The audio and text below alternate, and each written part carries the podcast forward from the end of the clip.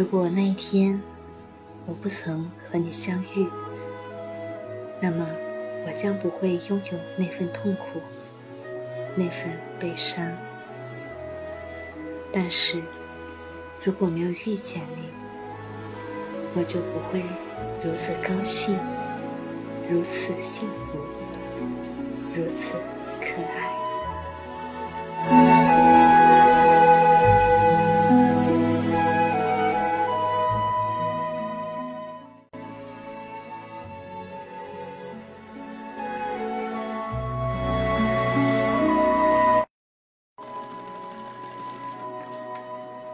Hello，欢迎来收听每周更新的两小字影评，我是阿凯。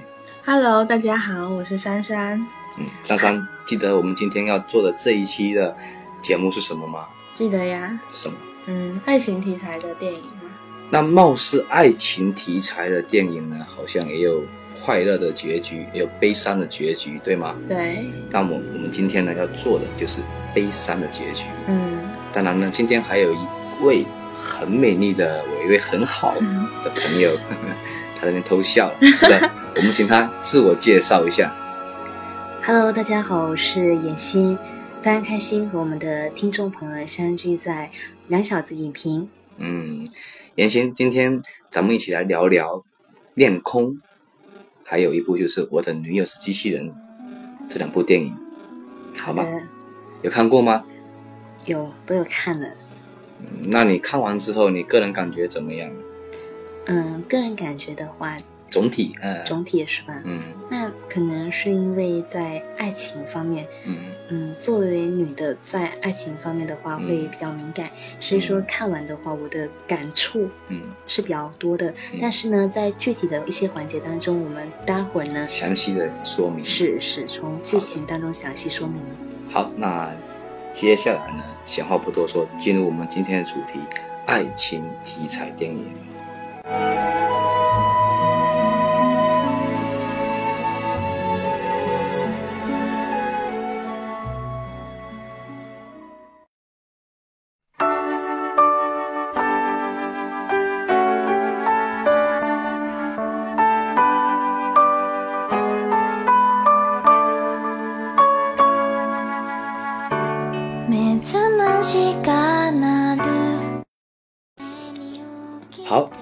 首先呢，我先来聊聊这部电影的相关资讯。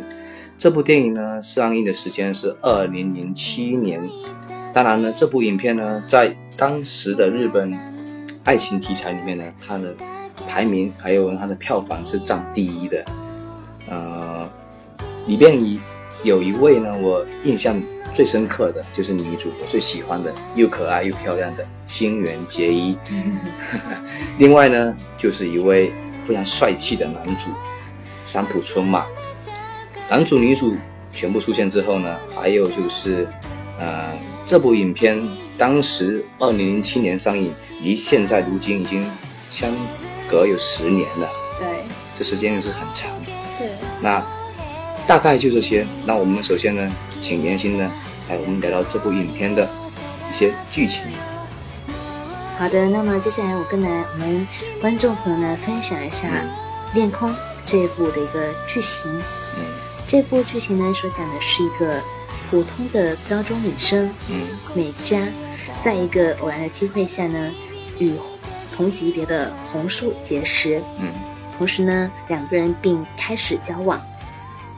没有谈过恋爱的美嘉呢，仿佛被红树吞没一样，陷入的恋爱当中。嗯在与红树的交往过程当中呢，也有很多的悲剧袭击了美嘉。嗯但是呢，在红树一点一滴的保护之下呢，嗯美嘉受伤的心灵所遭受的创伤呢，嗯也都一点一滴的复原。嗯而在后面呢，美嘉也怀上了红树的孩子。对，嗯，而红树在得知这个消息之后呢，也非常的开心。他跟美嘉说：“那就给我生个孩子吧。啊，”两个，人一起约定，一定要将孩子养大。嗯但是呢，在圣诞前夜，有一个命运啊，再次呢玩弄到了美嘉。这次呢的不幸，嗯，导致孩子是导致了孩子失去的。但是呢，这个并不影响他们之间的感情，没错，而让他们呢，却感情不断的去加深。嗯他们克服了种种的障碍，承诺着呢，要给彼此一个永恒的爱。嗯，大概是这样是吗？是，这是我们一个前半部分的内容。嗯，但是呢我，们先来聊聊它的一些细节，前半部分的细节。好，可以。好那首先呢，嗯、我想问一下珊珊，嗯你觉得当时我们那天看的时候呢，嗯比如说三浦春马，他那个造型，你觉得好看吗？嗯，对，那个造型要是放在现在来讲，嗯有一点点非主流哦。啊，就是比较不雅的这种造型，对不对？对，头发过长。但是呢，在二零零七年那个年代呢，那个发型是很流行的。对，是嗯，然后呢，我们现在这个是题外话了哈。是 是是，嗯，我们现在说一下前半部分，我刚才所讲的这些剧情。那这些剧情的话，嗯都是体现出爱情美好的一方面。哈没，错，每个点每个点我们一一来讲。是我们每一个点来逐一的分析。那首先一开始呢，美嘉是在火车上，以这个为开头，对不对？他就开始回忆他以前的、之前的一些爱情的一些时光，然后就是出片头之后，就是开始就在一个学校里面了。对，那美嘉跟红树呢相遇也是经过她的美嘉的一位好好好朋友、好姐妹，想去追求一位男的，那那位男的叫旺，也是红树的好朋友。嗯是那从那之后呢，他们两个相遇就碰撞了一下，对，就火花就擦出来了。没错。之后呢，就是有一件事情导致他们两个人火花就一直往上走了。什么呢？就是手机丢失了，美嘉手机丢了嘛，对不对？对，那之后就呃红书找到了，把它放在图书馆一个角落，是，然后然后把他的嗯通讯记录里面所有人都给删了。只留下他自己一个人的。是，然后就刚好遇到暑假嘛，然后双方就开始联系了，然后呃聊天啊，嗯、就比如说呃平时的生活爱好啊，都会一一的了解的，对。然，后就等等那天开学那天见面，但是是。在暑假当中，他们以拍手机拍一个飞机的那个飞机在空中飞的一个镜头嘛，抓拍下来，以这个为证据，是，然后两个人见面就开学见面了嘛。是，啊，之后就算是一个新的开始，刚刚开始而已。嗯。那刚开始美嘉对红树不是有好印象，并不是很喜欢他，因为他把啊红树送他那束花呢，感觉因为红树送的他那束花是摘的，不是自己买的，对，他觉得那个花很可怜，嗯，啊之后就呃就说直接跑了嘛。啊之后红树就开始在下课的时候、放学的时候，在一个小花丛中呢，把花呢重新种下，然后施肥，然后对，对吧？你有看对对？然后这个之后呢，就每家就放学路过看到了，然后红树呃把花重新种下之后呢，打水喷，然后刚好出现一道彩虹，嗯，从这一刻开始就把美嘉给心给收服了。对，我觉得那个彩虹哈、嗯哇，这个，呃，我们的一个，我们的导演哈、把这个剧情设置的非常非常的浪漫，有没有觉得？对对，浪漫的桥段是有，但是呢，至于人设呢，嗯人物比较多，那后面会我们会一一讲。那之后就他们两个人在一起了嘛。我们现在其实不用讲太多，我们聊聊我们印象比较深刻的前半部分的，是你们可以一一讲。比如妍希，你个人感觉前半部分你觉得有哪几个点让你触目惊心，或者说你感受到了爱的美好啊？对，你可以聊聊。前半部分是吧？。对，前半部分的话，因为大部分都是在讲我们这个爱情的一个美好，过程，对对，都是在过程，而且他们的火花不断的上升。那这些呢，其实看这种爱情片哈、嗯。那更多的是呢，嗯，我们在这部电影里面折射出来的一些社会的问题，嗯。或者说所反映到的，嗯、一些生活当中所拥有到的一个情节。嗯，那在我们之前的那个年代，在导演所拍剧那个年代的时候，嗯。可能我们的感情嗯应该还是会比较纯洁的哈。是，是的，那在那时候的话，其实这种嗯美好的爱情的话，还是很多的。是，对吧？当时二零零七年那时候我们看，因为人本身哈、随着社会的发展，以前说实话确实都很单纯，对，所以当时我看这部影片哈、其实是我姐推荐给我的。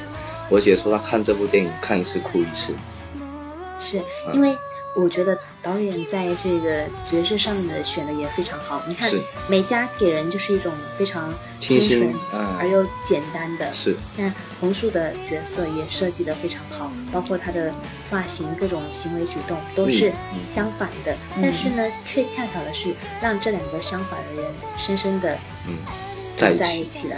主要是说当时呢，红树外表看起来是像小混混的样子，但是内心是很温暖的一个男的。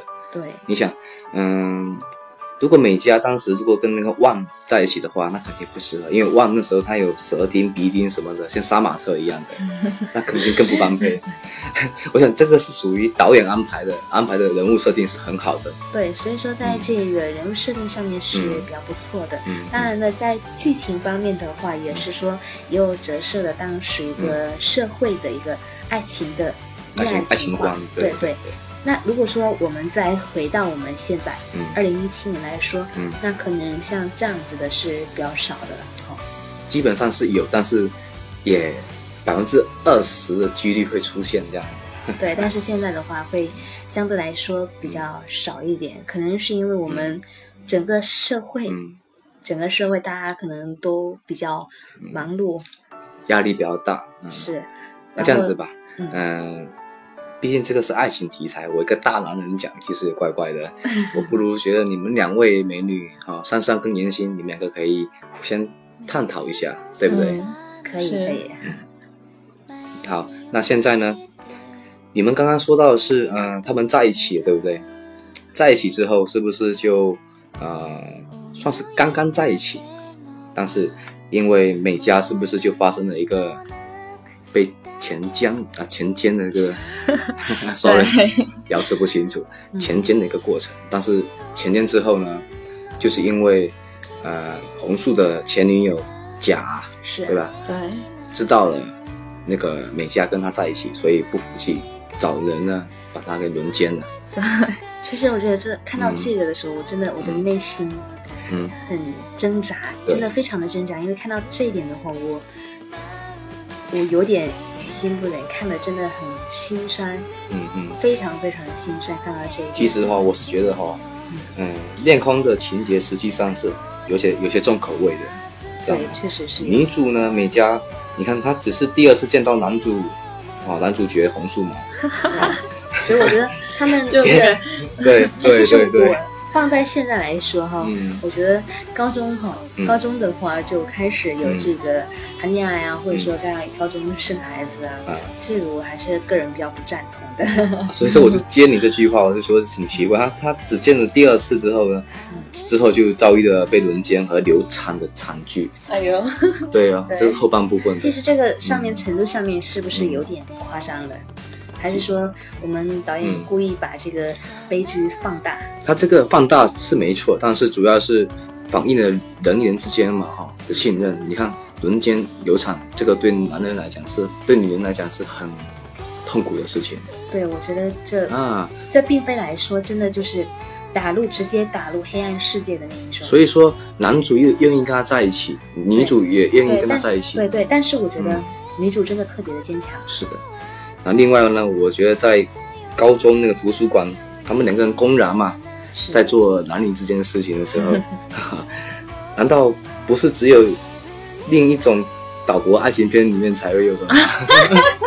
确实哈，是不是？可能是在我们呃中国哈，可能比较没有这么开放。对对对对，好，那之后就是呃流产了，是吧？嗯流产之后呢，嗯，孩子没了，然后红树就要把米迦给踢走，就甩了他。其实我觉得吧，嗯。前半部分的话，虽然说爱情是美好的，可是他们的夸张程度哈是有点过。但是呢，我们的后半部分，哎、重点来了。是主要的话是在我们的后半部分。是的，那后半部分来，珊珊你还有印象吗？有呀，就从呃红树跟呃美嘉分手的时候开始，嗯，那之后。嗯，那段那个丢戒指的那一段非常的虐，怎么说？怎么说？就是嗯，直接把戒指扔给他，对然后我我不会再对你好了，对我不会再关心你，我再也不会关心你。一句话，这好像你跟珊珊之间的一个对话，哎呀不会再关心你了。哎呀，这话说的好像我们两个真的在一起的样子。对那得看有没有那个机会哈。对对对对对，就是我也对。嗯，嗯就是那个什么，美嘉把红树约去他们经常约会地方的时候哦，一棵大榕树下是吗？那是榕树下吗？是好像是。是，对，然后那个，嗯、榕那个叫什么红树嘛，嗯，啊，不是美嘉以为红树是要过来，就是嗯答应他复合，对，结果那个红树是就是把戒指丢给他，并且说就是说分手嘛，嗯很绝情的说分手，然后主要讲的一句话就是说，我以后不会再照顾你了，就这句话。对，是，就好比我对阿凯经常说：“阿凯，我以后不会再爱你了。哎呀，这话说的让听众会怀疑的。我一下跟三个女孩子有关系，那不是三角恋吗？啊，题外话，我们”还这是开讲回电玩笑的。是的，好，那之后呢？我当时看到这边，我就认为说，哎，红树很绝情，对，这简直就是如今二零一七年的渣男，对不对？但是呢，电影里面呢，它的剧情来个大反转，你永远想不到对。是怎么回事。其实，在那个红树邀请了所有同学回家，嗯然后每家进到门的那一刻，哈、嗯。其实看到他们那一些剧情，我看到、我看到整个人都很嗯愤怒，因为我觉得这部剧情的话，很多给人一个点哈，嗯。你看像嗯。那个，嗯。嗯、其实有很多个点给人的一个感触都非常的深，是是是，你看嗯那个什么的场景，那个场景，我们嗯。岛国片经常会上演的，啊对对对。是这个这个场景看得我很悲伤。嗯。然后再有好的好的一面，就是说那个红树知道美嘉有了他的孩子，而且他保护欲很强。是，所嗯以有一些是好，有一些的话看的真的是各种揪心。对，那揪心那只是一开始而已，后面更揪心，对不对？是在那个嗯美嘉进到红树的家门那一刻，他们所有人在喝酒、嗯抽烟啊等对各种行为，哇，真的是我看的非常非常的愤怒。嗯嗯嗯。那那个时候其实也是红树故意的，要让美嘉看到，对，他让他就是想但是那时候我做，我还不知道嗯，往下的一个剧情是什么样是是是，所以我那时候就很愤怒。电脑恨不得砸了，是不是？啊，然后之后呢，这个结局呢，来珊珊你聊聊，其实为什么红树会跟他分手，原因来自于哪里？可以聊聊。哦。原因就是来自于红树他自身的原因嘛，然后呢，他就是得知自己就是得了癌症嘛，嗯，嗯，活的日子也不不久了，那美嘉会怎么怎么会知道他得癌症呢？这个是这样子，因为他们不是失去孩子，对不对？对然后每一年十二月二十四日圣诞节的时候，都会去祭拜自己的孩子。对，就在那个呃红树种花的那边，那啊个，小花小花丛里，每年呢都会，呃，红树都会去祭拜，但是这一年突然间换了一个人，嗯，就是红树的好朋友旺出现了。对那旺也忍无可忍，觉得说还是应该跟美嘉讲，对红树为什么跟他分手？是，他说红树分手是因为哦，他直接说，呃，美嘉问他说，呃，红树怎么没有来了？嗯他就说，呃，因为他得癌症。嗯他说他什么时候得癌症？然后那万就跟他讲说，从他跟你说分手那一刻起就得癌症了。哦，这个时候这个点，给我们的观众来讲吧，就会顿时的顿悟，哦，原来是这么一回事。对，看到那时候我又、嗯我真的又很想哭。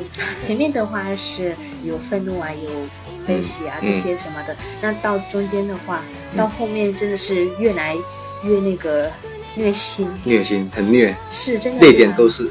对，所以就看到后面的话，嗯我相信可能阿凯刚才也说了，是不是？嗯嗯作为一个男性的朋友的话，那你看到后面的话，是不是有非常多非常多的感触？对对对，因为前半部分呢是女主遭遇遭遇不不幸，但后面是男主，所以前面呢是女人，就是你们女性会比较有那个感觉嘛。是，然后后半部分是我男人立场，我感觉做一个男的真是不容易。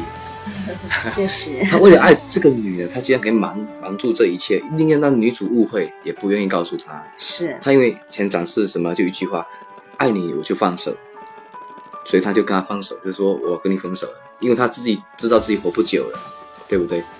所以说他在这个爱情上面的话，也展示出了一个嗯，比较伟大的一面。对对对，这个是导演 他的目的。是啊所以说在，我觉得在整篇环节的设计当中的话，那这个看点还是非常有的，而且呢，整篇的一个逻辑性嗯也是很强的。是，的，连贯那剧情连贯性是可以，是但是我们忘记一个人，男二号。是男优优好，就是美嘉在大学期间嘛认识的一位男的嘛，对。是吧？对，那这位男的其实帮了他不少忙，什么忙你知道吗？就是因为美嘉家庭的父母嘛嗯。吵架，对。因此那我要分要分手或者离婚这样子，然后就把家里的照片呢全部都给撕掉了。对。然后呢，优呢就开始哦、帮他家里的照片呢都给他复原了，像拼图一样复原了，嗯然后给他粘起来，拿到他父母亲面前，然后给了他父母亲。嗯之后呢，父母亲就和好了。哦，他说哦，原来美嘉这孩子是希望我们我们在一起，一家人幸福在一起啊。嗯之后呢，就呃，美嘉就跟优在一起了对啊，就是优跟他在一起求婚那天，美嘉就发现了，刚好去祭拜嘛，对不对？祭拜他孩子，就得知是男主原来是得了癌症，嗯，得了癌症，然后之后就把优给放弃了。对，这个也其实当时我觉得男二号还是很可怜的，嗯哼，对，而且男二号的男二号的话，他给我的一个嗯。形象就是说嗯。比较大方，而且又成熟稳重这样的一个感觉。好，那之后呢，美嘉得知红树呃得了癌症，他就打算休学，然后去照顾他剩下的一段时间，对，他唯一能存活的时间。嗯。然后在那期间就开始虐了。嗯。啊，一次一次的去复诊，然后去化疗。但是呢，在期间呢，呃，红树也有一个有一台照相机嘛，嗯。总是拍照，嗯。然后就拍呀、拍呀、拍呀、这个待会我们会讲。嗯。然后之后就直到最后有一天，呃，红树是不是要去复查的时候，把那台相机给了美嘉，对，然后然后让他去干嘛来着？去洗照片。然后，然后就是这时候电话就响了哦，呃美那个美嘉在洗完照片回医院的路上，嗯，对。然后电话响，然后说赶紧过来，嗯，红树不行了，对。然后美嘉就一路过去，一路跑，然后跑着跑着突然间摔倒了嘛，照片全跑出来了。是，原来在那期间，他们在一起的时候呢，就是红树在医院的这段时间呢，他拍的所有照片都只有美嘉一个人的，没嗯，有他们两个人的合照。美嘉看了直接，当时那个点看了，确实会让人感觉很泪奔，嗯，是。非常的一个悲伤，对。然后同时因为他把全部的心思嗯都放在了美嘉身上，对。可以看到就是说，嗯。让人感觉到他爱美嘉是爱得非常深的。对。对，试问阿凯，嗯。好不好？我们来对，来试问一下，来冲淡一下男女角色。可以如果说在现实的社会当中，嗯你有女朋友，嗯那你在现在这个年代，嗯，你的照片里面嗯有可能全部都是她？除非我女朋友是女生。不好意思，我水瓶座不按常理出牌。那 好，我认真回答一下吧哈。好，是来认真。如果以这个年代的可能性的话，嗯。我要拍单独拍他照片是有可能，但是如果要的话呢，我愿意拍，因为我真的爱他很深的话，我会拍下来。嗯。啊但是合照也必不可少，是有。的。我觉得，嗯。嗯，他红树真的是说可能自己也知道了他一个有癌症的问题，嗯所以他在拍的时候真的，嗯，只拍一个美嘉的独照，所以在这点上面的话，嗯，又是一个很感触的地方。然后结尾结尾不是那个手机吗？对对，结尾那个对就是他们两个一起视频，然后后面就是红树闭上眼睛，先长，先闭着，先闭着。啊，对，他是闭着，但他稍他有看那个他跟美嘉在图书馆，不是，不不对，那个是在他们两个在红树住的地方那边的啊对对对那个合照，嗯是是是。然后看着他，然后慢慢的把眼睛闭上，，他有先说一句话，我爱你。不是，每每个每个家，啊个大就是笑一下，对，笑一下。然后下，美嘉就笑了嘛，对然后对，然后他说我爱你，然后这个时候呢，闭上眼睛的时候，眼泪流下来，嗯，然后嘴角露出了微笑，然后安详的离开人世。对，哇，那个时候音乐哈、放起来，很催泪。我作为一个男人我都哭了，嗯，就算没哭到，我心在流泪，你知道吗？这话说起来就是。一个男人怎么会说这种话？证 明这部电影他真的拍得到有那个点上去是。因为如果说那个这部电影的话，很多泪点真的有拍到那个点上，嗯，所以说在今天的话才会说跟我们观众、听众朋友啊，嗯就聊到了这么多的一个是它的一个剧情分析。是嗯，好，那呃大概就是这样子。但是呢，这部电影呢，我们现在我们不能单独只讲电影，我说过了，要把这个话题延伸。如果再换在如今这个社会呢，一个男的为了一个女的，然后呢牺牲自己，说白了，真的就牺牲自己，因为牺牲了爱情，嗯，放弃了跟女人在一起、跟他女朋友在一起的时光，去因为他得了癌症。那如果假设真的有的话，你说那位女的会过去照顾他吗？我觉得在现实社会当中，嗯首先这样子好不好？嗯嗯，可能现在哈，我们来讲一个比较啊对，有笑点的，好不好？可以可以，现在的话缓缓一缓，太悲伤了，是是，我们要缓一下这个感觉。嗯，首先我们现在的话，一些医疗设备也比较先进。嗯嗯那如果说只要它不是特别晚期的话，那我们这个是有一个嗯挽回的余地是的。嗯是。然后第二点，第二点就是说，我们现在的这个社会当中，就是说在我们现实社会当中，还是有非常多浮躁，很多人都是拥有一颗浮躁的心。那我觉得拥有这个真正单纯或者说这个爱情是相对比较少见的，对是是会比较少见一点点。就算说是女主为了男主剩下的时间，他想陪他，想要陪他度过最后的时光，按道理这可能性是有，但是我还记得一个，我们还漏了一个细节，就是是他有男二号的出现是吧？同时呢，男二号被甩了之后，对不对？男主、女主向女主向男主就红树嘛求婚，对，这个浪漫这个的一段。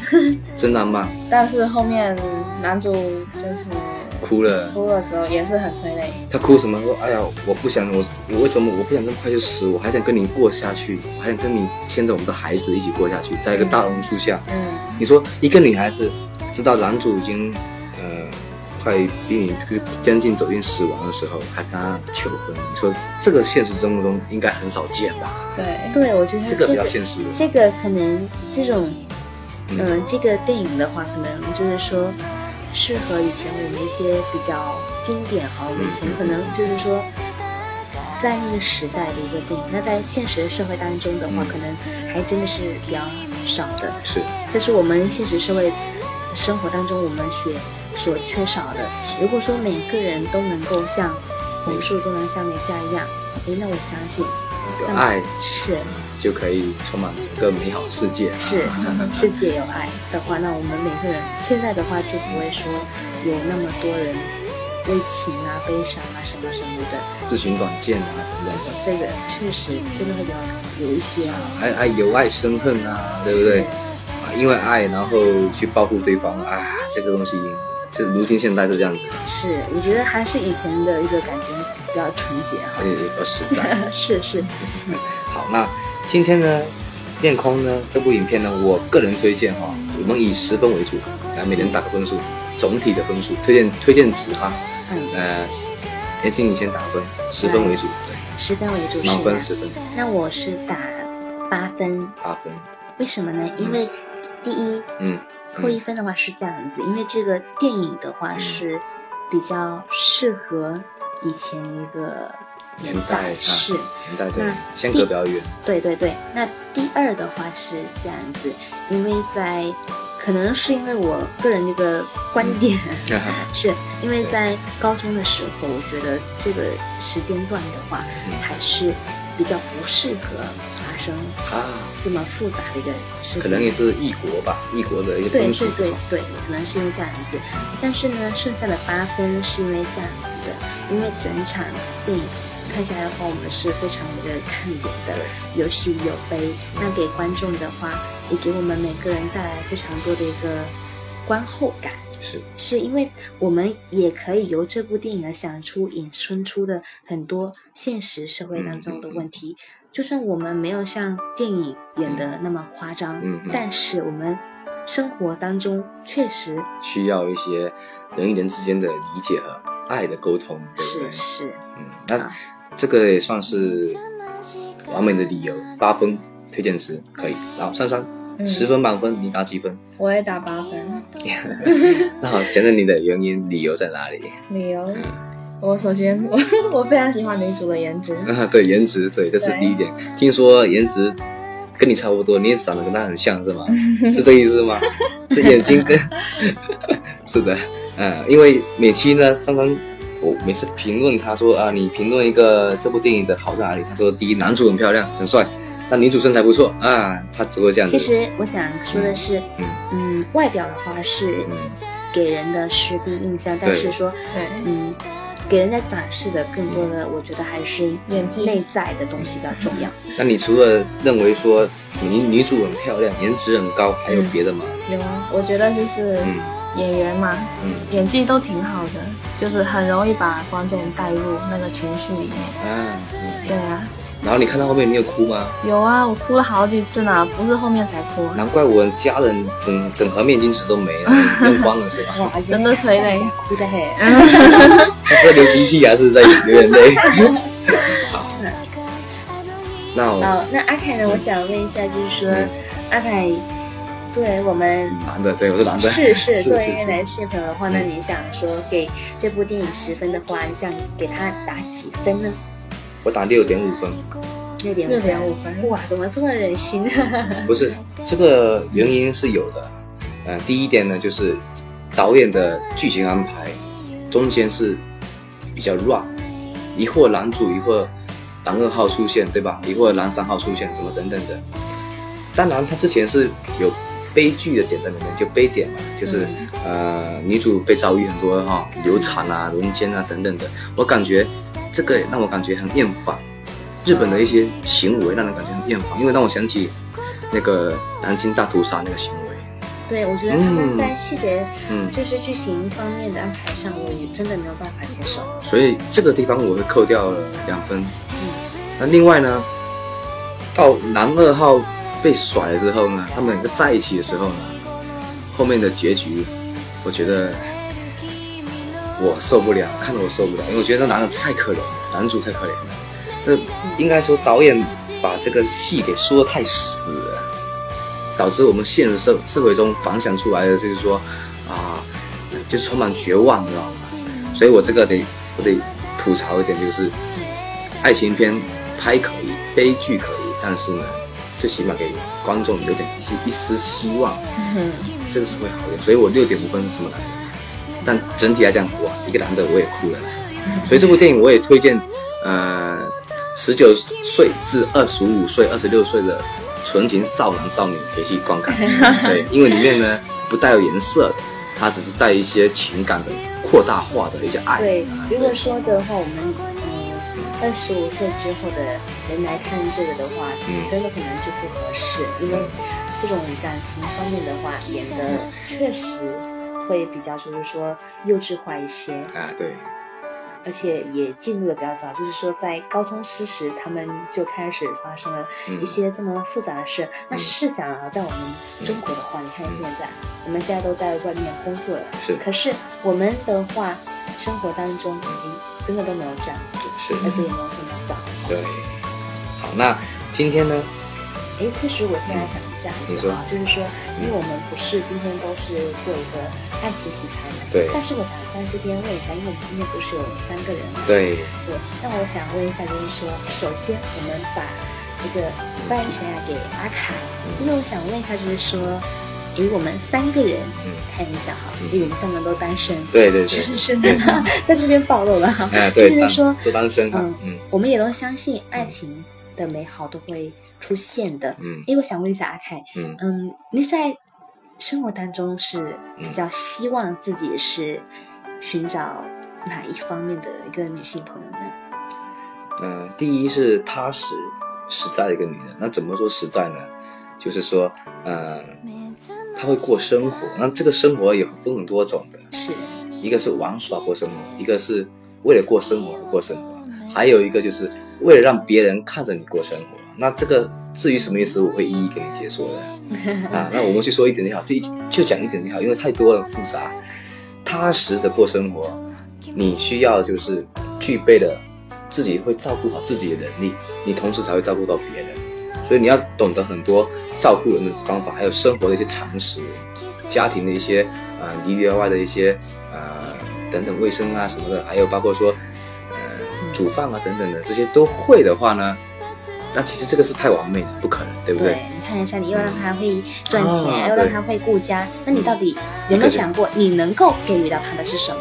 我能给予他是经济的条件，物质上的条件，然后爱呢？其实爱的话就是说，呃，第一，两个人的互相了解，互相彼此信任，这是第一点。第二点呢，懂得作为一个作为我老婆的啊，一位女人，她有多不容易，我得知道，我才会去说哦，我要怎么去爱她。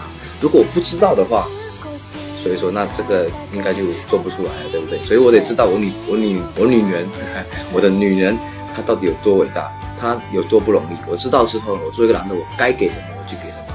同时，我发现一个东西就是语言上的技巧，要懂得沟通。没有沟通，你是不懂得对方在想什么的。是的，就是说，可能嗯，每一对情侣在他们走到结婚，或者说他们已经结完婚之后的话，那他们在生活当中都是会有一些，就是说不愉快的事情发生。那其实，在这些当中的话，都可以用沟通啊，两个人坐下心来去是是解决一下事情，对吧？所以凡事呢都需要沟通，沟通可以把我们的误会还有代沟呢都可以一一的去掉。是这是一个放下你手机，面对眼前人，尊重对方，这是最基本的东西。你说的很好。谢谢。嗯，那我们的嗯美女珊珊呢，也是说，你想一下，你想大概遇到的是什么样的一个白马王子呢？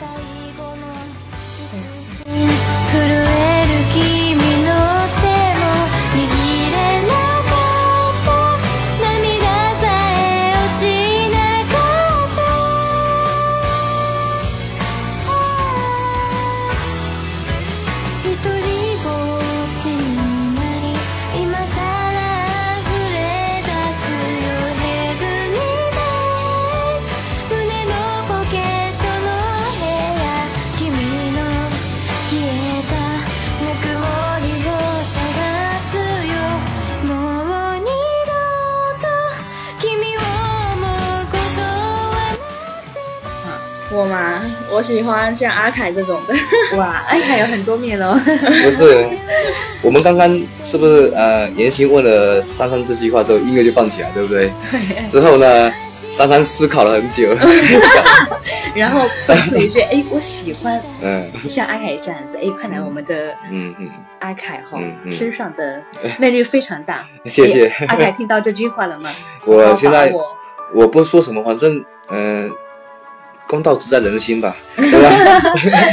这个太自夸，我是觉得啦，呃，相当于你说的也并不是没有道理，但是你得详细讲一下阿凯什么样，对不对？哦，要我夸你是吗？不是你夸我，夸久了晚上我做梦我肯定会偷笑，这是没错，对不对？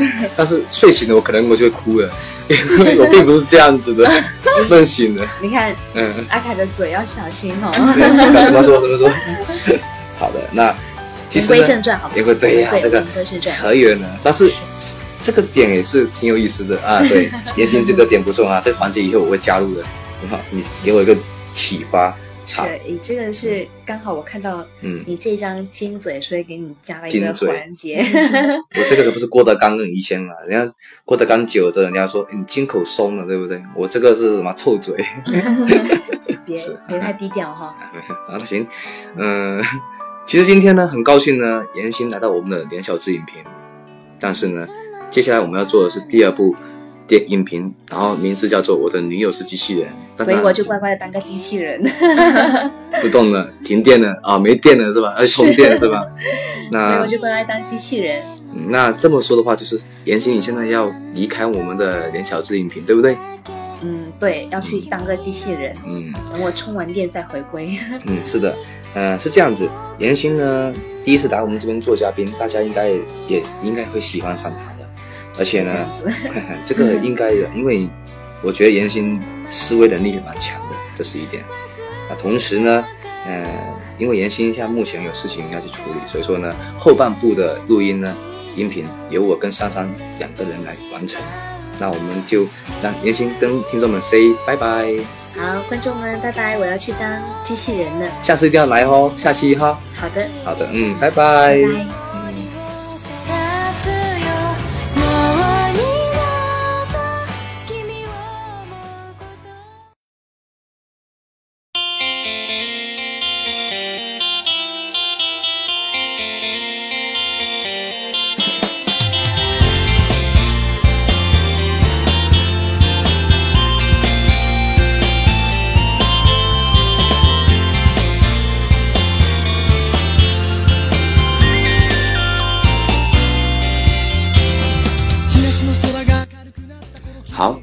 们的连小智影评啊、这个时间点呢，嗯，我们的严欣还有珊珊呢，啊、先离开了我们的录制现场。那接下来呢，我的女友是机器人，由阿凯我呢为听众们聊聊。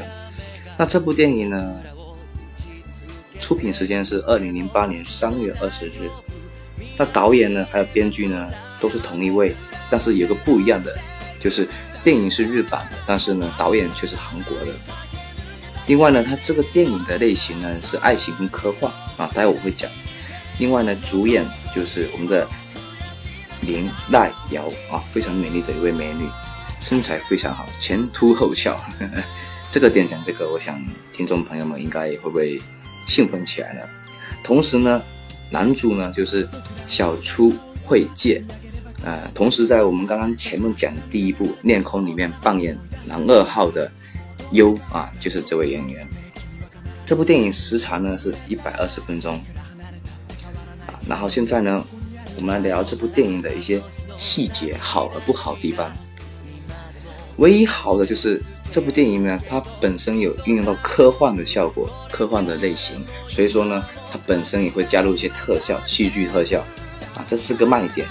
待会我会详细讲，但是首先来聊这部电影的剧情。这部电影的剧情呢，我个人我看了很多遍，但是呢，其实很乱，它是一种时空穿越、来回穿越的一个概念在里面，很烧脑的一部电影。但是呢，唯一好就是这部电影给我们带来的感触有喜喜剧的笑点在里面，比《恋空》还好笑啊，笑点都很多很多很多。另外呢，呃，我在看的时候，比如说呃泪点啊，待会儿这个也会一一讲出来。那首先呢，故事是这样子的，一开始呢，男主呢在二零零七年的时候，然后他就回想，一开始就回想啊、当时遇到了女主，那女主是以人的肉体出现在呃大荧幕里面的，那男主遇到她的时候，她也是一个人类的样子，但长相扮演者就是呃林奈瑶啊这位女演员扮演的。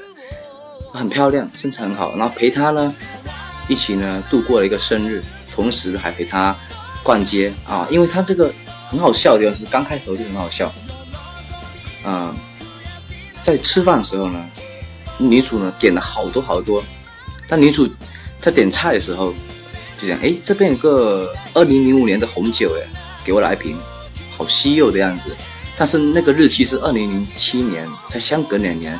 那个女的会觉得哇，这个二零零五年的酒好历史悠久啊，她就点了啊。这个当时我也是搞不懂，后面才知道是怎么回事。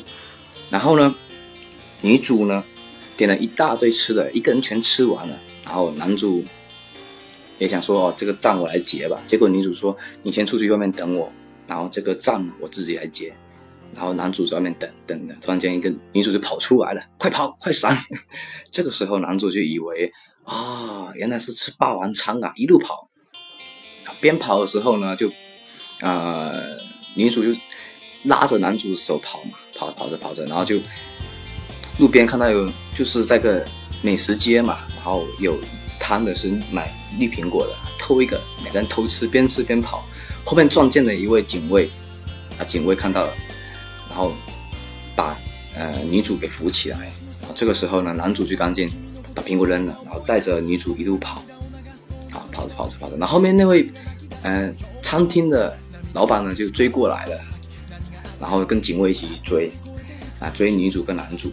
啊，这个时候呢，男主跟女主呢就跑到我们的中国城啊，中国中国街，然后就那边有舞狮啊，然后呃戏演戏的戏台演戏啊，什么都有。啊，这个时候呢，就在里面撕扯乱打，啊、然后女主就呃跟男主从中间舞台呢跑了出来啊，之后展现给所有观众看，就是他们不熟练的演技，然后呢还带着那个呃古装的那些服装，就我们中国的古装，然后一路开始跑，后面就跑出来了，衣服脱掉了，一路跑掉脱掉，然后到了一个一个台阶一个地下道的时候，男女主就说男主停下来，然后呢你闭着眼睛，然后不要不要看着我，数一千下，直到我离开。男主就就就闭着眼睛开始数，数着数着呢，女主就说你可以张开眼睛了，然后男主也感觉莫名其妙的流眼泪。哎，这个是给观众留留一种悬念在里面。其实一开始这个场面呢，这个场景是让人感觉不是很不是很能理解。那之后呢，就开始呃，男主就回到了二零零八年，女主就消失了嘛。然后回到二零零八年的时候，然后就时空隧道就开始发生奇怪变化，然后天空一阵打雷，然后女主就以机器人的形象呢出现了在男主的啊，就男主这个二零零八年这个时代的一个街上，然后女主男主也是一样，当天也是过生日，然后呢女主就过来保护他。那这个至于怎么保护呢？我想这个我也不多说了啊，反正特效做的不错，到时候可以请观众去电影啊电影自己电脑上下载一些蓝光版的，去清晰一点的去看啊。然后我这边也不多说了。那最后呢，我觉得重点，我现在讲的是重点。男主跟女主呢感情很深，因为那个女主呢，她以机器人的一些机器人的造型嘛，然后来到了二零零八年这个时代，是男主六十五年后的自己创造出这个机器来保护自己，来完成一些未完成的愿望。啊，然后之后就，呃，这个女主呢，就是机器人嘛，然后可以跟着人类生活在一起，同时还模仿人类的一些生活常识、生活的表情啊、形态啊、心理思想什么的。然后，呃，男主就开始带她去读书啊、学校啊，然后哪里怎么等等等等。久了之后呢，呃，有一天，呃，女主说，六十五年后的你呢，啊、有个愿望没有实现，就是说。让你带回我，啊，让让我带你回到你小时候的样子，见见你以前的同学、你的朋友，还有你的奶奶。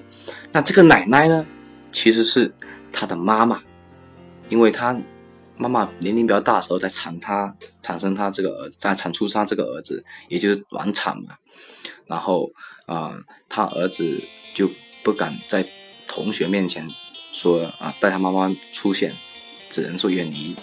每天都下班啊，下课之后就绕一圈跑回来这样子，啊，这不好意思有点口误啊，啊，最重要的是，呃，来我们现在先这样子吧，听一首当时这个电影的背景音乐非常好听，然后让我们让我们走回以前自己的样子，啊，找回自己以前的样子，走回以前我们年少年轻或者是小时候儿时的一个场景，我们可以听一下。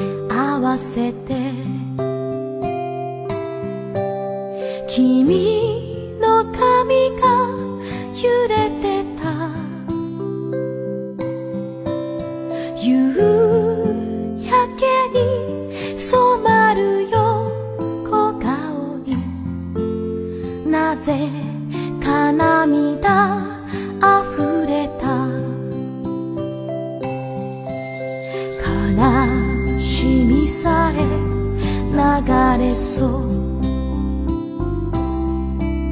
優しい川の流れ。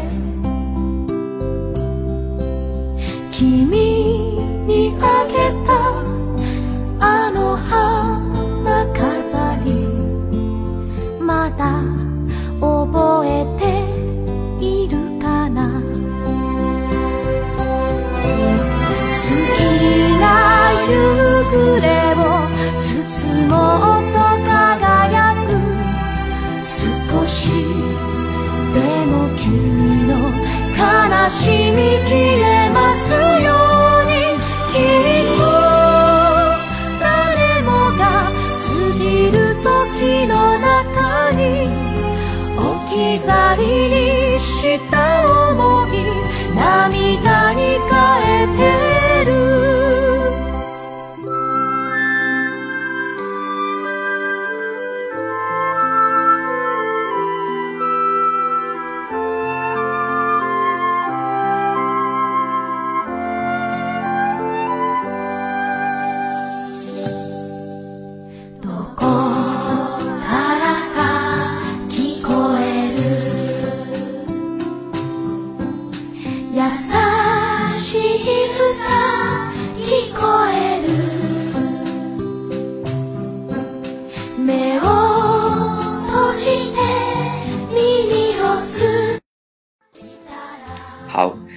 这首歌呢非常优美，而且很有童年的感觉，对不对？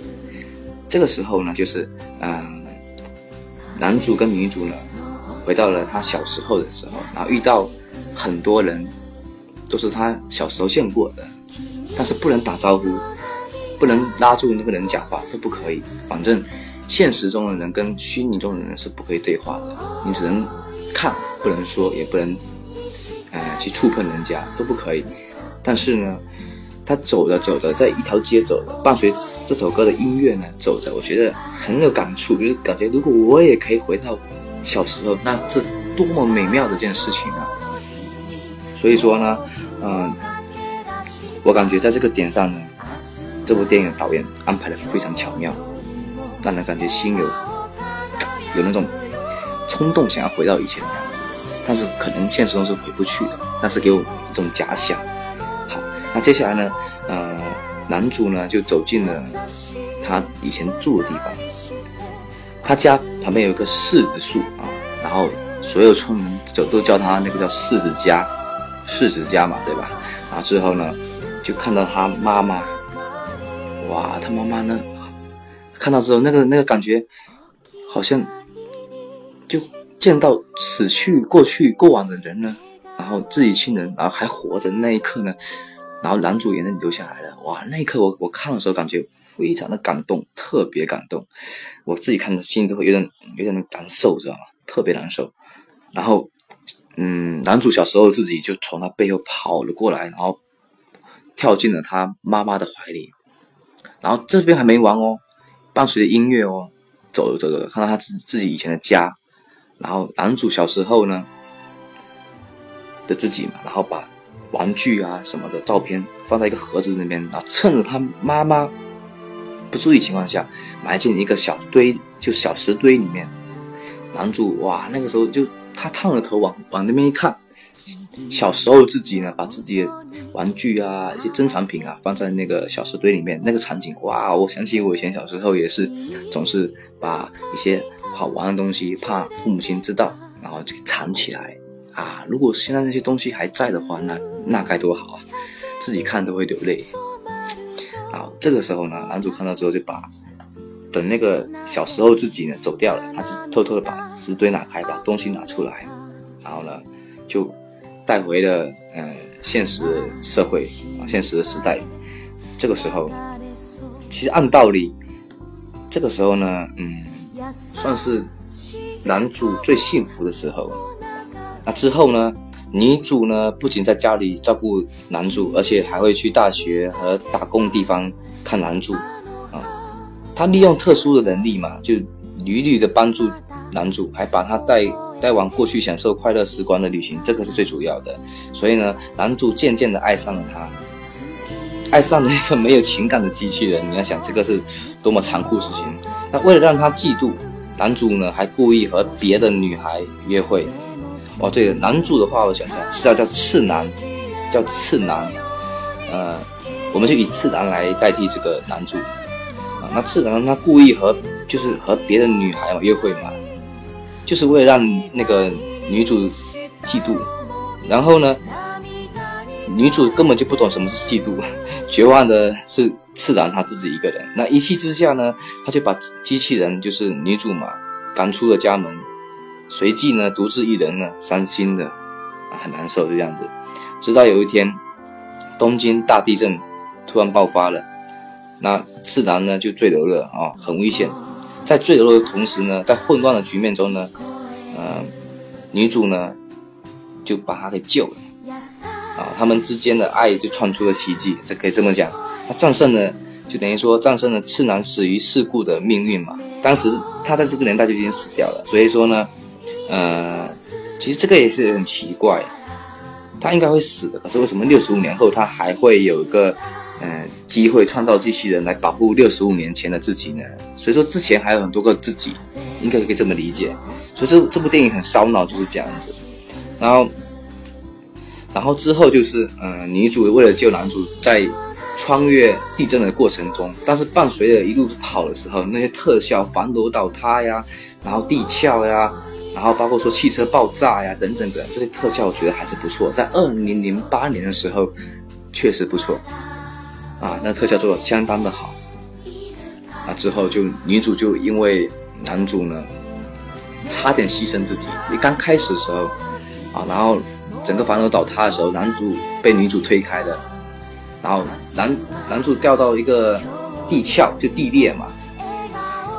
然后人呢往下掉的时候呢，抓到一个钢管没有掉下去，然后女主就被压了一被压一半，上半身落在外面，被石头压着。之后她发现男主快掉下去了，转个身把自己的下半身给给分离了，等于说上半身跟下半身直接分离了，自己把自己身体分成一半，然后爬着爬着过来拉住女拉住男主，把男主拉起来。啊，这个时候呢，啊。男主被救了啊！这时候发现，哎，女主整个人的身体被截成一半，吓一跳。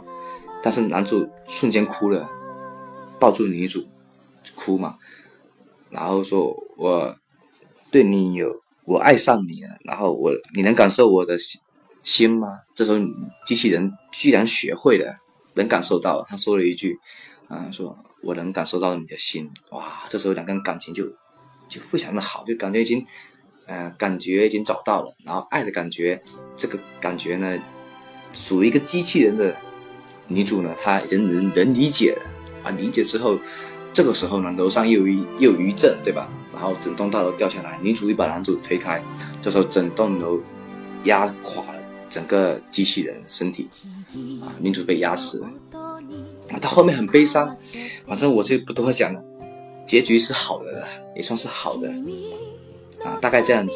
但这部电影呢，我推荐指数如果以十分来讲的话，因为本身这是爱情题材，我一个大男人讲这种 也是怪怪的，挺别扭的。我也不懂要怎么形容，那也请听众不要见怪。